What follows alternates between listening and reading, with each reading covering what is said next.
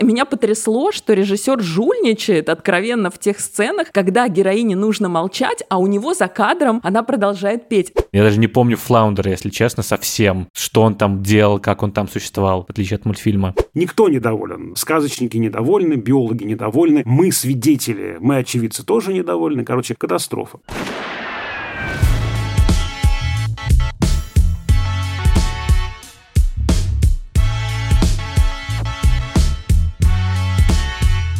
Всем привет! Это подкаст «Кинопоиска. Крупным планом». Каждую неделю мы обсуждаем новинки проката, иногда разбираем классические фильмы, а еще советуем, что посмотреть. Меня зовут Дауля Джинайдаров, я редактор видео и подкастов «Кинопоиска». А я Всеволод Коршунов, киновед и куратор курса «Практическая кинокритика» в Московской школе кино.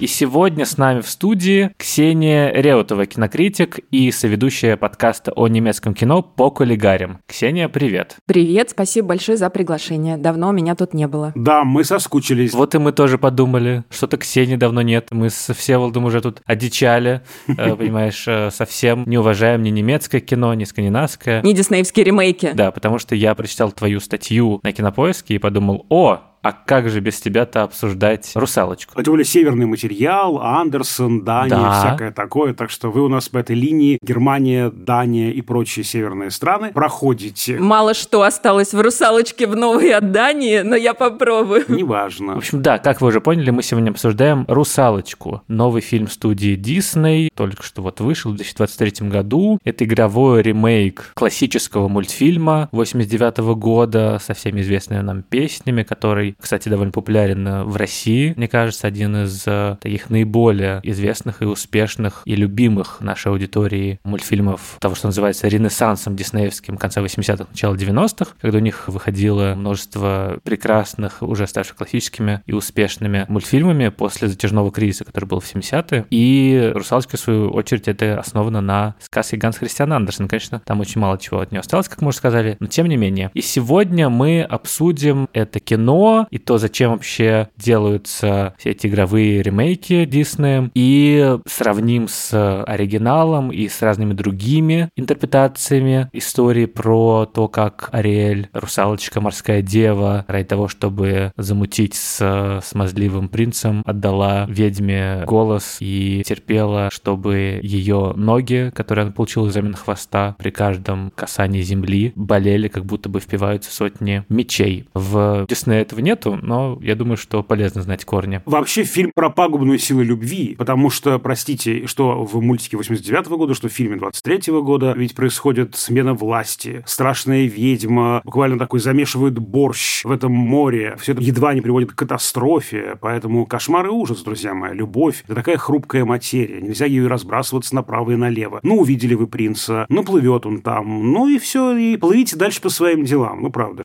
Вот едва не погубили мир просто. Наш подкаст плавно превращается в self-help аудиокнигу от Всеволода. Ну, увидели принца, но просто дальше плывите, ничего страшного. Пособие для юных русалочек. Вот.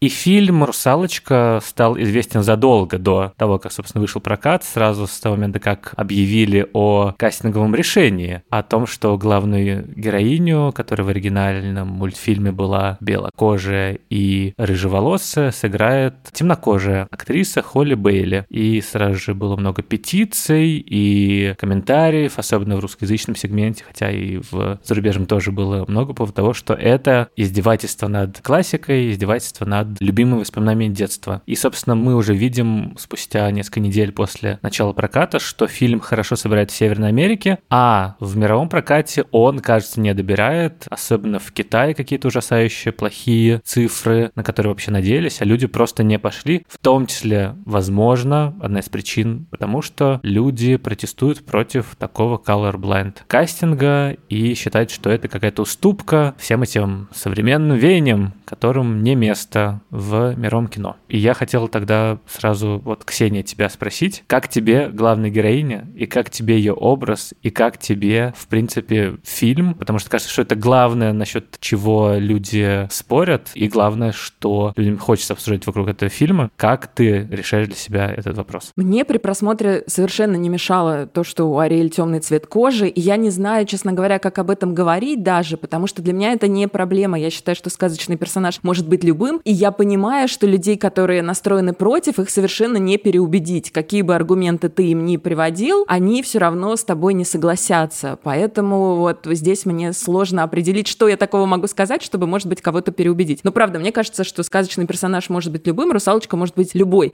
У меня другая претензия к этому фильму, что мне не понравилось, так это то, что на смене цвета кожи и смене декораций, а там декорации с условной Европы на Карибы, и это очень подходит темнокожей русалочке. Но на этом все новаторство авторов фильма и закончилось. И это типичная ситуация для всех игровых диснеевских ремейков. Они пересказывают свои классические мультфильмы средствами игрового кино, добавляя какие-то чисто косметические изменения. Пару новых песен, пару смелых жестов со стороны женского персонажа, иногда какие-то детали к образу злодея или к образу какого-то другого героя. Но это никак не меняет суть. И я не понимаю, зачем нужны эти ремейки, если ни один из них, вот буквально ни один, не может даже приблизиться к классическому оригиналу. А я вот не согласен. Я как раз вижу эти небольшие, но очень важные изменения, но прежде, наверное, хочу сказать, что, ну, слушайте, кто, кроме меня, вот, который живет слишком долго на этом белом свете, видел живую русалку? Никто не знает, как она кто, выглядит. кроме Да. Всеволода, общался с Гансом Христианом Андерсоном и подал ему идею Да, этой да, истории. да. Кто был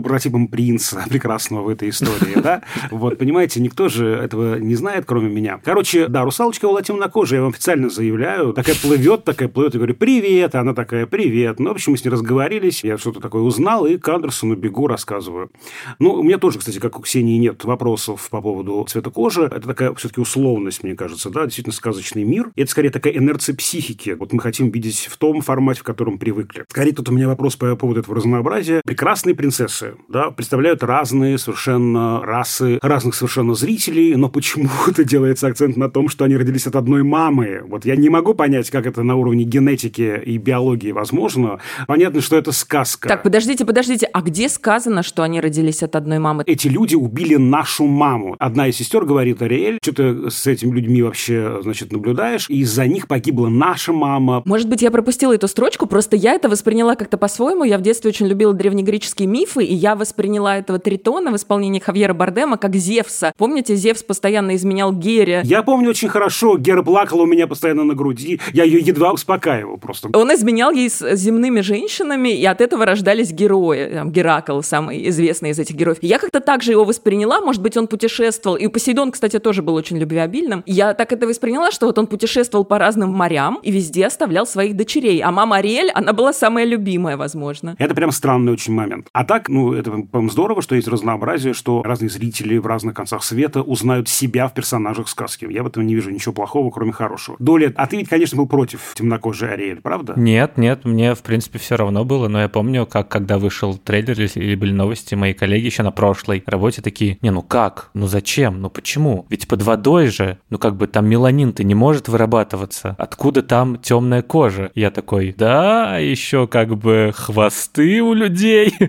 Слушай, ну это понятно, деле, реакция, это про любые изменения любого канона, когда ты настолько любишь какое-то произведение, что оно становится частью тебя, и любое изменение в нем воспринимается как попытка каким-то образом извратить и твои детские впечатления, любимые воспоминания. И тут не получится сказать, что твоя русалочка, твой ведьмак, твой Гарри Поттер всегда останется с тобой. Ты уже посмотрел его. Этот старый мультфильм никто не трогает. Вот если как бы старый мультфильм перекрашивали бы, тут, э, возможно, вопросы были бы. И вообще, мне кажется, что вот это вот весь сеттинг, не то чтобы ему нужно какое-то оправдание тому, что главная героиня темнокожая, учитывая, что это сказочный персонаж, но то, что они сделали карибский сеттинг, это очень подходит, вообще говоря, всему, что она, он, они из разных миров, не только водного и э, земного, но и разных рас. Это, в принципе, история про то, чтобы преодолеть наши предубеждения и быть открытым к новому. Поэтому абсолютно логично, что они так разные. Там я слышал смешную как раз претензию с другой стороны, так сказать, слева, что, вообще говоря, Карибский регион, видимо, какого-то 18 века, там, вообще говоря, не такой идиллический был, и огромная проблема рабства существовала, и вот это вот то, что мы делаем идиллическую историю любви между темнокожей девушкой и, очевидно, каким-то колониальным мужичком, это как если бы мы делали сделали сказочную историю про любовь нациста и еврейки в 40-х годах, и никак бы это дополнительно не комментировали. Ну вот это как раз и есть моя главная претензия. То есть когда это косметический ремонт того, что в ремонте вообще не нуждалось, появляются вот эти добавленные детали, вставленные в уже оточенный сценарий, в уже оточенный сюжет, и они создают действительно двусмысленности и странности, которых авторы явно не задумывали. И в «Русалочке» несколько таких эпизодов. Первый из них — это когда там, помните, морские обитатели возмущаются, когда обнаруживают очередной затонувший корабль, мол, как же так, люди разрушают коралловые рифы и фактически мусорят в нашем доме, и ты понимаешь, что здесь создатели фильма обращаются к теме экологии, и, безусловно, это важная тема, но в каком контексте вы ее подаете? В данном случае люди гибнут в кораблекрушениях, они не просто скидывают вещи на морское дно. Наверное, если бы у них был выбор, они выбрали бы не погибать и не засорять морское царство. Второй момент — это вот как раз, когда этот принц разворачивает перед Ариэль карту мира и показывает ей, по-моему, Венесуэлу и Бразилию, и потом говорит о том, что мечтает открыть неизвестные земли, которых еще не видно на карте, мечтает, чтобы порт его королевства снова оживился, как раньше. И снова, какой тут у нас контекст? Белый принц, по большей части темнокожего Карибского королевства, рассказывает темнокожей девушке, что мечтает об экспансии. Вообще-то со стремлением исследовать незнакомые земли, теоретически не заселенные, а на самом деле почти всегда заселенные, с этого начинается история колонизации. Может быть, я здесь что-то надумываю, но для меня двусмысленность этой сцены очевидна. И это возникает именно потому, что вы поменяли цвет кожи русалочки, но больше ничего не поменяли. Ну, там еще добавили же мать этому принцу, темнокожую королеву острова. А это важно, что она не родная мать, а приемная. Но я согласен с Ксенией, потому что это такая микроскопическая новация, которая в целом только, мне кажется, запутывает да, весь этот мир, что это такой за параллельный альтернативный мир, где э, в условном 18 веке возможно было, да, чтобы женщина, да еще темнокожая, правила островом. Вот именно это, а не темнокожая русалочка, больше похоже на вот такое следование каким-то тенденциям. Но при этом, мне кажется, что здесь изменилось, и самое существенное для меня в фильме, что нюансики, акцентики, да, поменялись в мотивировке русалочки. Все-таки в мультике в большей степени работает принцип «увидела мальчика и давай, значит, свой дом менять на что-то другое». Да? Пошла за мальчиком, за мужчиной куда-то. То есть, как он услышал ее голос и пошел этот зов, ну, внутренне, так она буквально физически пошла на его зов, лишилась всего. По сути, да, в какой-то смысле поменяла свою идентичность ради мужика. Здесь все-таки в большей степени в экспозиционной части заявлено, что ей не нравится это двоемирие, да, вот этот конфликт двух миров. Вот там говорят, что это варвары, они лишили тебя матери, вот здесь проговаривается это в фильме, да, не смей вообще туда ходить, там небезопасно, люди это вообще наши враги. Вот ее очень тянет к этому миру врагов, миру, который объявлен вражеским, но она чувствует, что это не так. И принц, получается, вовремя подворачивается ей. Он становится не вот этим манком, а скорее просто проводником в этот мир. Да, вот чуть-чуть меняется ее мотивировка, и мне кажется, это важно, да, потому что и для него тоже как бы это важная вещь. Там же они очень красиво рифмуются еще в мультике тоже, что они оба коллекционеры знаков иного мира. Он тоже как бы в своей клетке, он тоже хочет из нее вырваться, и в этом много сепарационной энергии, но также и энергии этого двоемирия, потому что мать ему это приемная говорит, нет-нет-нет, это все убийство, это страшные совершенно персонажи, морские монстры, что ты вообще такое говоришь. То есть здесь очень важна эта именно социальная такая граница, эти предрассудки, которые преодолевают персонажи, и он, и она. Понятно, что все равно работает схема, увидела мальчика и давай менять свою идентичность, но все-таки здесь скорее укреплена эта идея, что ты уже хотела поменять свою идентичность, ты уже хотела приблизиться к этому синтезу двух миров, тебе интересно было стать как бы знаком этого э, синтеза двух миров, что в финале происходит, и, собственно говоря, ведь в мультике 89 -го года нет вот этого, условно говоря, пакта, а тут мы видим, как машут друг другу Тритон и мать нашего мальчика, а значит, э, ну, некий договор, пусть и не на бумаге, но подписан. Да, мы поняли, что вы не такие ужасные. Это такая в большей степени получается, ну, Ромео и Джульетта в каком-то смысле политизированная. То есть вот этот конфликт, он приобрел какие-то политические, социальные нотки, и это, мне кажется, интересно, да, что он стал менее, что ли, личным, менее частным. Это интересное замечание, но только мне кажется, что она и в мультике изначально уже увлекалась человеческим миром, и только потом встретила принца. Это раз, и потом существует, кстати, мультик, вот все вот не знает канон, а существует знаю мультик канон. «Русалочка. Начало истории Ариэли», там рассказывается, как погибла мать русалочки. Она столкнулась с пиратским кораблем, поэтому вот это ощущение вражеского мира, оно, по идее, в каком-то каноне вот в этом диснеевском заложено. И все равно вот эту теорию о том, что все равно это все более продвинуто, мне кажется, что ее разбивает финал, который вполне традиционный. Русалочка все равно оставляет отца и сестер, чтобы воссоединиться с принцем. То есть по-прежнему женский персонаж должен должен всем пожертвовать, чтобы быть с возлюбленным. Почему было бы не перевернуть историю? Почему бы принцу не стать, не знаю, русалкой для разнообразия и не переехать с Ариэль в подводный мир? Но это было бы слишком смело, наверное, для Диснея. Я поэтому всегда говорю об этом косметическом ремонте, который не настоящий ремонт. Да, да, ну вполне, кстати, было бы прикольно, если бы принц пожил под водой нормально. Там же в финале как раз на берегу и девушки-русалки, и там русалы какие-то, один прям подкачанный был. Это было бы круто, но тогда бы в Америке, думаю, он бы не собрал. А все-таки это в первую очередь предприятие как-то бизнесовое. Диснею это нужно не для того, чтобы какие-то творческие задачи решать, а просто чтобы подновить под современную аудиторию, чтобы это не было так архаично, слишком очевидно, и чтобы заново обновить, условно, права на персонажей, на образы, на вот этот вот сюжет, и чтобы продать больше игрушек с новой русалочкой, с новыми там этими героями. А я снова про расовые вещи. Кстати, интересно, что вот э, это же ну, не могло быть, естественно, в мультфильме. Здесь это есть, когда появляется лже-героиня, то есть это ведьма, принявшая облик некой девушки. Вот здесь очень интересно же, да, что лже-героиня белая, она белокожая. Ну, мне кажется, такой тоже интересный шаг, что лже-героиня, э, вот этот вот такой медиум ведьмы, субститут точнее, он вот такой как раз традиционный, в отличие от русалочки, которая совершенно переворачивает все клише и стереотипы.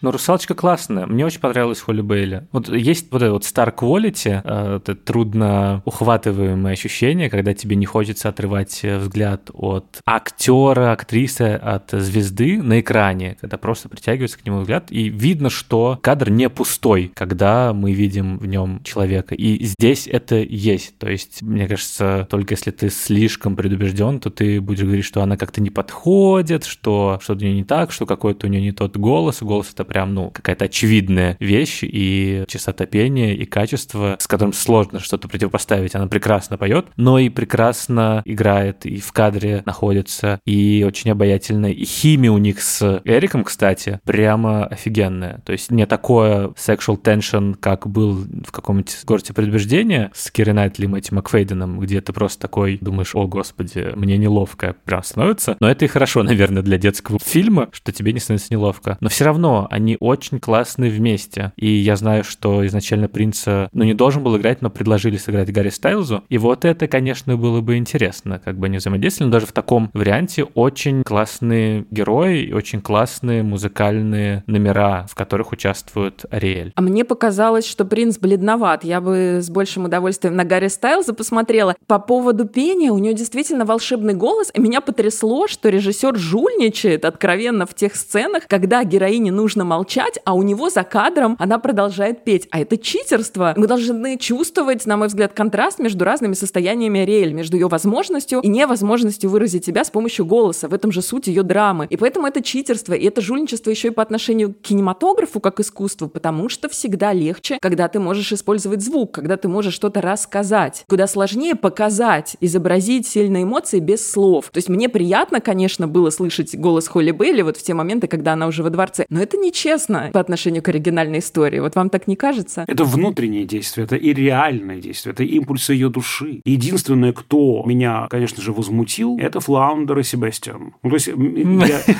я считаю, что и Хавьер Бардем, при всей моей любви к Бардему, бледнее, чем Тритон в мультфильме. Но что сделали с Флаундером и Крабом, просто сделали их гиперреалистичными. Зачем? Они такие были классные, они такие были живые, яркие, пестрые. Вот прямо сгусток энергии, да, а здесь вот, ну, рыба такая плавает, которая почему-то говорит человеческим голосом, это так странно. Такой привет от мультфильма, точнее, я не знаю, это мультфильм или фильм, я уже не знаю, «Король лев» новый. Я его по-прежнему считаю мультфильмом, потому что, кажется, там нет ничего настоящего, да, там все компьютерно. «Король лев» возглавляет мой антирейтинг диснеевских ремейков. Вот это у меня было полное это ощущение зловещей долины. Мне было страшно смотреть на этих животных. Но если возвращаться к Флаундеру и Себастьяну, то это же проблема всех диснеевских ремейках игровых, потому что в мультиках были эти очаровательные сайдкики, напарники главных героев, и все зрители их обожали, и в игровых ремейках они совершенно теряют свое обаяние и свое значение. То есть если аниматоры умудрялись сделать живым и веселым даже коврик из Аладдина, то в «Русалочке» Флаундер, который был такой пупсик, он чисто визуально, он не выглядит интересным персонажем, а у Себастьяна,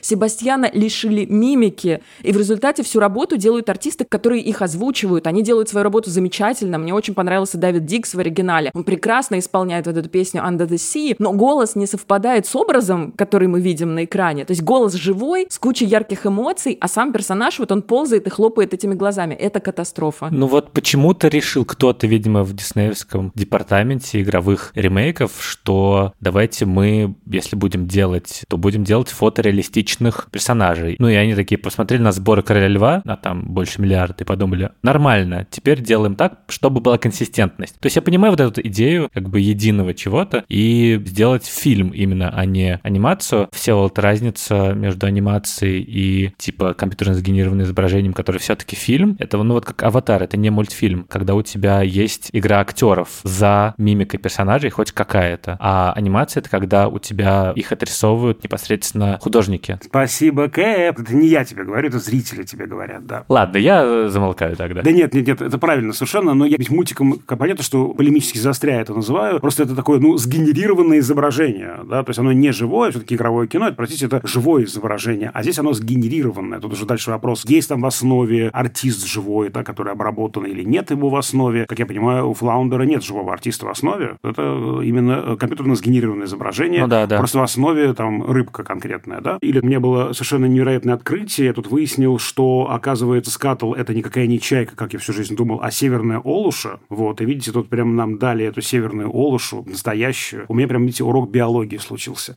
зоологии. Я ее до сих пор называю чайкой. Ее Аквафина озвучивает в оригинале, и ты понимаешь, ну это чайка, ну come on. Э, чайка, которая читает рэп. Ну если Аквафина, то точно чайка. Ну, в смысле, да, по образу какому-то. Вот ты представляешь, какой характер может быть у чаек? Ну вот он такой вот. Remember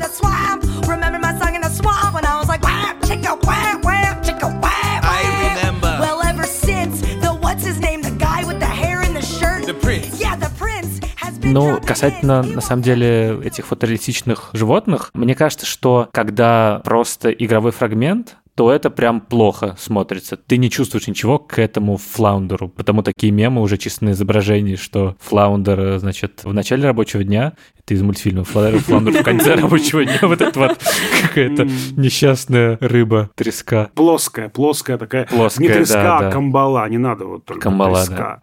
Нет, там, слушайте, я погрузился, там целая история, значит, это якобы рыба-ангел, а камбала, флаундер, это вообще не точное название, это вообще целая там какая-то большая дискуссия о том, кем является флаундер. Так что я тут, знаете, подготовился. Вот про это бы спин-офф, да, какая-то потерянная идентичность флаундер. Кто я? Нет, ну вот там, где мы должны к нему испытывать какие-то эмоции, чисто как к героям, мне кажется, это полностью провально. Я даже не помню флаундера, если честно, совсем, что он там делал, как он там существовал, в отличие от мультфильма. Но когда у нас музыкальные сцены, когда включается мюзикл, и вот эти вот все персонажи, ну, во-первых, все-таки больше внимания на голос, на то, как они поют, там это значение есть у озвучки непосредственно у актерской игры. А во-вторых, то, как красиво выглядят все эти подводные сцены с реальными какими-то животными, морскими, океаническими, вот та же песня Under the Sea, это очень красивая хореография, которая берет лучшее и от, ну, просто мюзиклов, и от вот этого движения движение цветовых пятен и от, не знаю, документальных фильмов National Geographic. Тебя просто завораживает это многообразие флоры и фауны. Мне кажется, это главное, что получилось в этом фильме, это именно музыкальные номера, и это потому, что это режиссер Роб Маршалл, который бывший танцовщик, и хореограф, и постановщик мюзиклов Чикаго, и 9, поэтому вот здесь действительно не к чему придраться, и мне было бы очень интересно посмотреть, как это все делалось, как это все, может быть, прорисовывалось. У меня такое ощущение, я об этом писала в тексте для Кинопоиска, что фильм о фильме фильме может быть намного интереснее, чем то, что мы увидели на экране. А я хочу еще придраться к фотореалистичности. Вот опять же, ну, во-первых, никто у меня не спросил, как выглядят русалки на самом деле. Я бы все нарисовал, показал.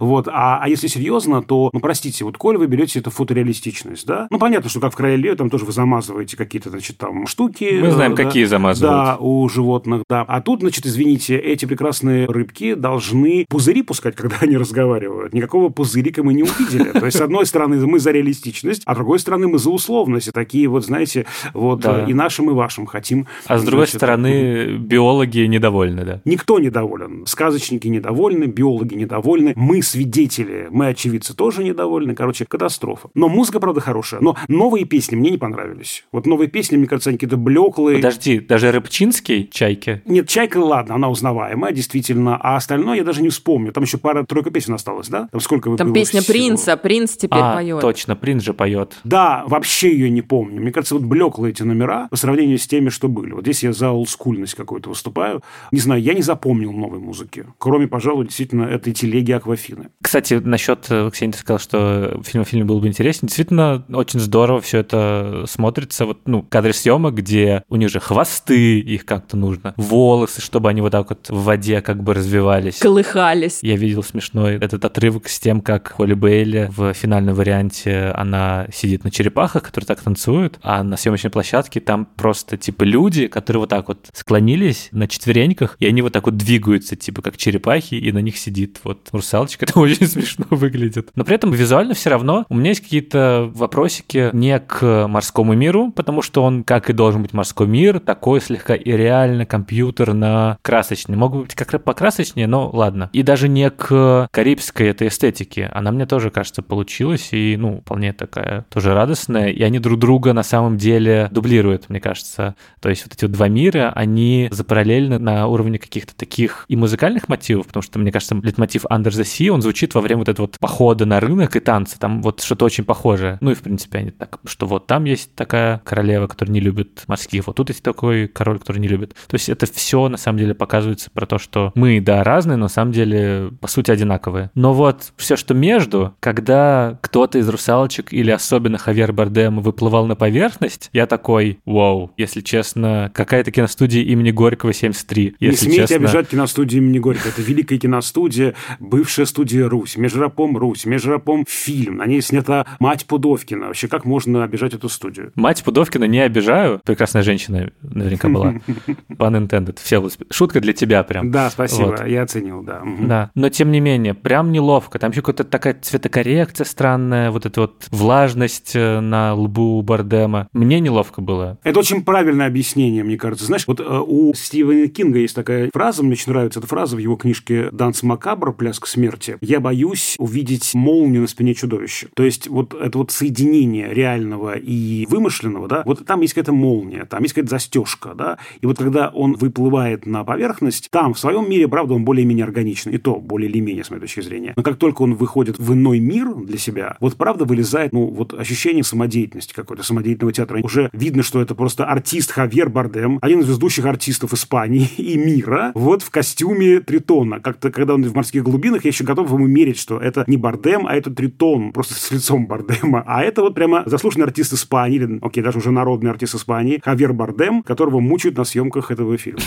А мне кажется, это еще связано в целом с тем, что то, как создается анимация, и то, как создается игровое кино, это в целом разные вещи. И очень бросается в глаза, когда авторы пытаются покадрово повторить тот или иной эпизод из оригинального мультфильма. Но в анимации свои законы. То, что красиво и, естественно, выглядит в нарисованном виде, оно не обязательно смотрится так же хорошо, когда все то же самое повторяет живой актер. То есть, когда анимационная Ариэль прыгает на камень и машет хвостом, она чем-то напоминает тюленя, я в хорошем смысле сейчас. Это очень мило и естественно. Когда актриса с человеческой анатомией, вот в анимации ты можешь соединить человеческую анатомию с анатомией рыбы, а тут актриса с человеческой анатомией шлепается на камень, и это выглядит уже не так легко и просто, и совсем не сказочно, и я физически чувствую, как изгибы этого камня могли врезаться ей в кожу. Да, это вот как раз проблема, да, вот этого соединения двух миров, такой безусловности киноизображения, да, и предельной условности анимационного изображения. То есть я имею в виду игрового кино и анимационного кино. Но то, что потеряли, я не прощу, конечно. Я не прощу Луи, да, этого замечательного повара из мультика 89 года. Какой он был классный, какая там была целая у них линия, какая у них была химия с этим Себастьяном, да, это же прекрасно просто, да, так жаль, что его нет. Понятно, что даже есть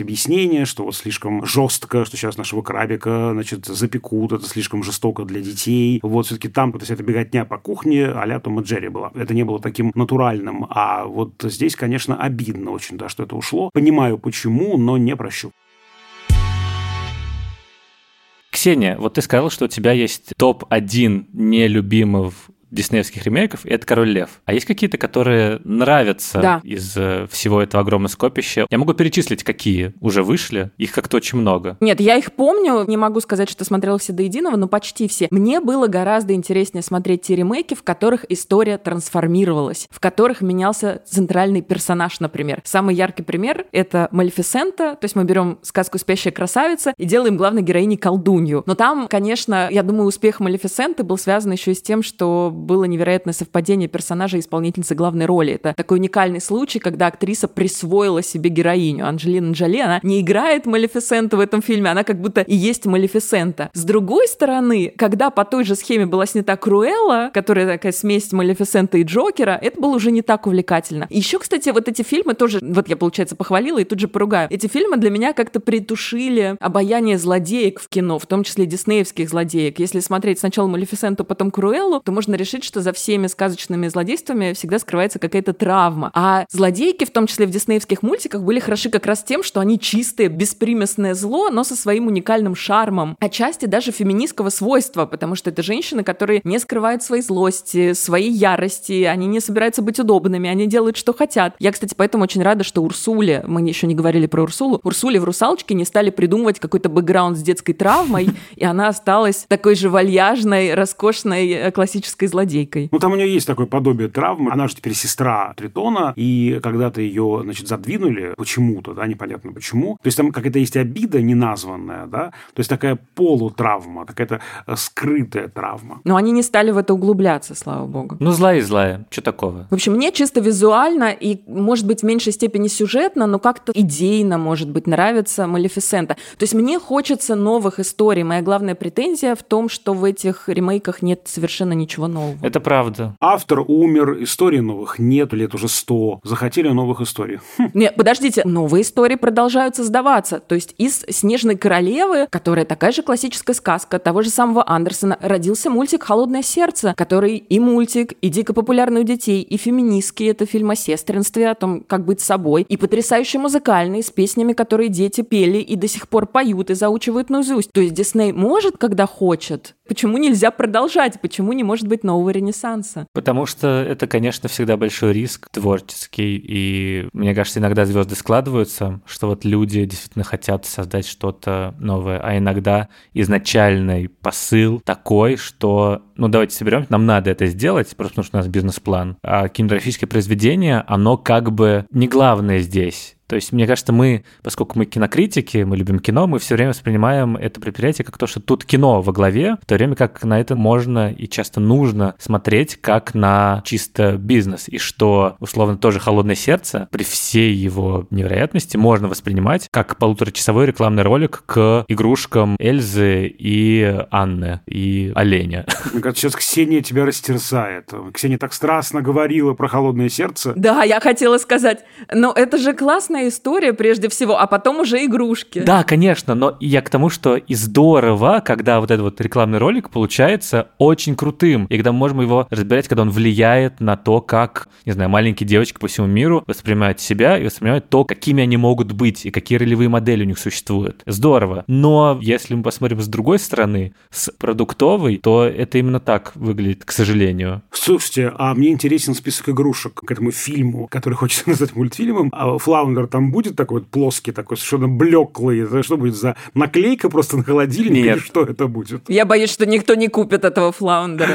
Я готов купить наклейку, да, окей. Можно сделать в одном экземпляре. Нет, ну, фландер может быть, знаете, это такие есть игрушки для кошек, которые ты нажимаешь, они так типа барахтаются, вот как хвостом бьют, и кошки такие, что происходит? Ведь вот фландер может быть такой игрушкой. А на самом деле я знаю, что там какие-то огромные контракты рекламные, в том числе с э, всякими корпорациями, в том числе с Макдональдсом. И я боюсь, если честно, вот эта коллаборация Макдональдса и Хм. фильма «Русалочка», типа «Филео фиш», очень такое. Да-да-да, крабовый, Крабовые палочки, рулет. Крабовый салат, крабовый ролл, крабовый ролл. Крабовый ролл under the sea, да, да, замечательно. Это наш Себастьян. Мы его поймали и приготовили для вас. Пойте песенку, да, на его поминках. В мире морском, в мире морском Каждый добрее, каждый мокрее, каждый знаком Там на земле весь день с утра Куча работы и жара Мы же беспечно резвимся вечно в мире морском Слушайте, ну, наверное, еще хочется сказать про то, что посыл сказки ведь полностью переделан еще тогда, в 89 году, потому что сказка Андерсона, конечно же, совсем не про то, про что мультфильм и фильм. Очень грустное, это капец. Да, хотя там есть хэппи-энд, все-таки я тут, между прочим, провел же, значит, целый марафон, значит, День русалочки у меня был, и я нашел советский мультипликационный фильм 68 года, который я не помню по своему детству. Я просто ошалел, какой он классный. Такой прямо модернистский, с такой очень необычной визуальной какой-то структурой, в чем-то там он мне напомнил литовского художника Чурлеониса отдаленно, да. В общем, очень такой необычный мультфильм. Туда интегрирована фотография реального памятника. Все начинается в современном Копенгагене. И очень смешно Анатолий Дмитриевич Папанов озвучивает гида, который рассказывает эту историю. А параллельно рыбки внизу рассказывают друг другу настоящую историю русалочки, комментируют эту чушь, которую там гид, значит, рассказывает. Вот это очень такой интересный мультик, мета-структурный. Но самое, конечно, интересное, что в нем сохранена эта идея сказки. Сказка, конечно, про великую силу любви, которая сильнее смерти. А мультфильм и фильм, конечно, про силу сепарационной энергии, про сепарацию, про то, что нужно учиться отпускать уже выросших детей. И получается такая трагедия о любви, которая сильнее смерти, превратилась в такую комедию о сепарации. Это вот такой, мне кажется, важный момент, который, наверное, много говорит вообще да, о 20 веке, о 21 веке, о том, что мы уже как-то по-другому относимся к этому. И вечная любовь, трагическая, нас совершенно не интересует. Ну, мне кажется, что сказка Андерсона это была написана в XIX веке, это такое романтическое влияние, и там, конечно, все эти «Любовь как стихия», оно, безусловно, конечно, там присутствует. А я хочу вспомнить другую «Русалочку» 70-х годов, советско-болгарскую. Это фильм игровой, по тому же сюжету, который я смотрел по каналу «Культура» случайно, какую-то часть, мне кажется, просто финальную отрывок в детстве. Там Галина Волчек играет, собственно, ведьму, которая продает русалочке весь этот план. И там тоже прикольная структура, что как бы сначала едут в карете некоторое количество людей, среди которых как бы сказочник. И он замечает, что вот девочка, она как такой на женатую пару, а вот у нее есть то ли ее мать, то ли гувернантка. И он говорит, знаете, я вам хочу рассказать одну историю про девушку, которая очень похожа на вас. И дальше рассказывает вся эта история, переносится, и все вот эти вот герои, которые ехали в карете, они становятся героями вот этой вот сказки. Вот девушка — это русалочка, жена этой пары — это принцесса и принц Антуан. Вот это вот ее, как бы, Галина Волчек, собственно, становится ведьмой. А сам этот э, рассказчик, играет Валентин Никулин, он как бы странствующий поэт. И это такая депрессивная сказка. Я просто, если честно, был в шоке уже тогда от финала, в котором котором все заканчивается плохо. То есть там русалочка умирает, как обычно, жертвует собой ради принца, она танцует для него, и э, ей больно, у нее нет голоса.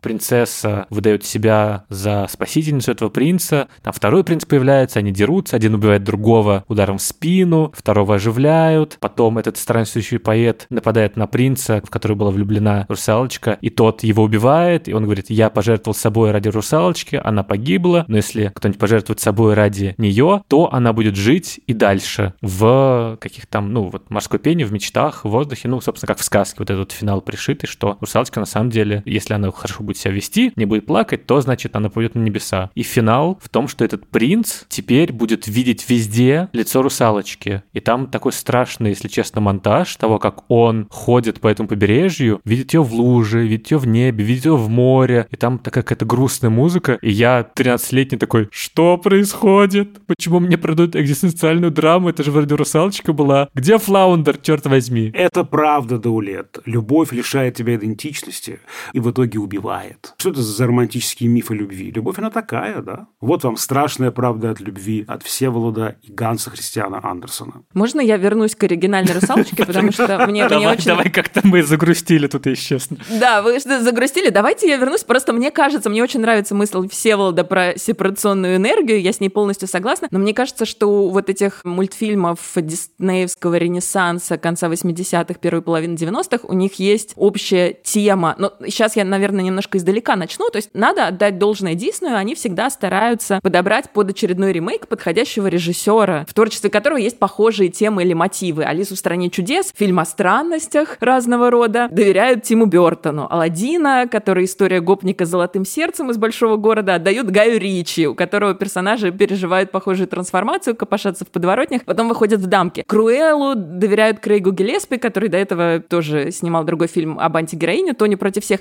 Русалочка, одновременно мюзикл, сказка о подводных и надводных приключениях, поэтому ее снимает Роб Маршалл. И хотя индивидуальные творческие черты этих режиссеров, они, безусловно, присутствуют в этих фильмах, их можно опознать, у меня все равно постоянное ощущение, что они как будто снимают эти фильмы со связанными руками. То есть это все равно чужие для них истории, это все равно не их сказки, они скованы необходимостью соблюдать этот диснеевский канон в виде оригинального мультфильма. То есть это в любом случае всегда компромисс между творческой свободой и написанными много лет назад правилами, которые нельзя нарушать. А вот теперь к теме этих мультфильмов. Может быть, опять же, это мое субъективное восприятие, потому что это мультики моего детства, которые я с младшим братом смотрела на ВХС-кассетах, но они все для меня были об открытии мира, о новом опыте, о стремлении вырваться за очерченные тебе обществом или родителями или кем-то еще границы. Вот вы вспомните, Алладин мечтает вырваться из подворотни, Жасмин из дворца, Джин из лампы. Главная романтическая баллада в этом мультике A Whole New World, она посвящена приключениям,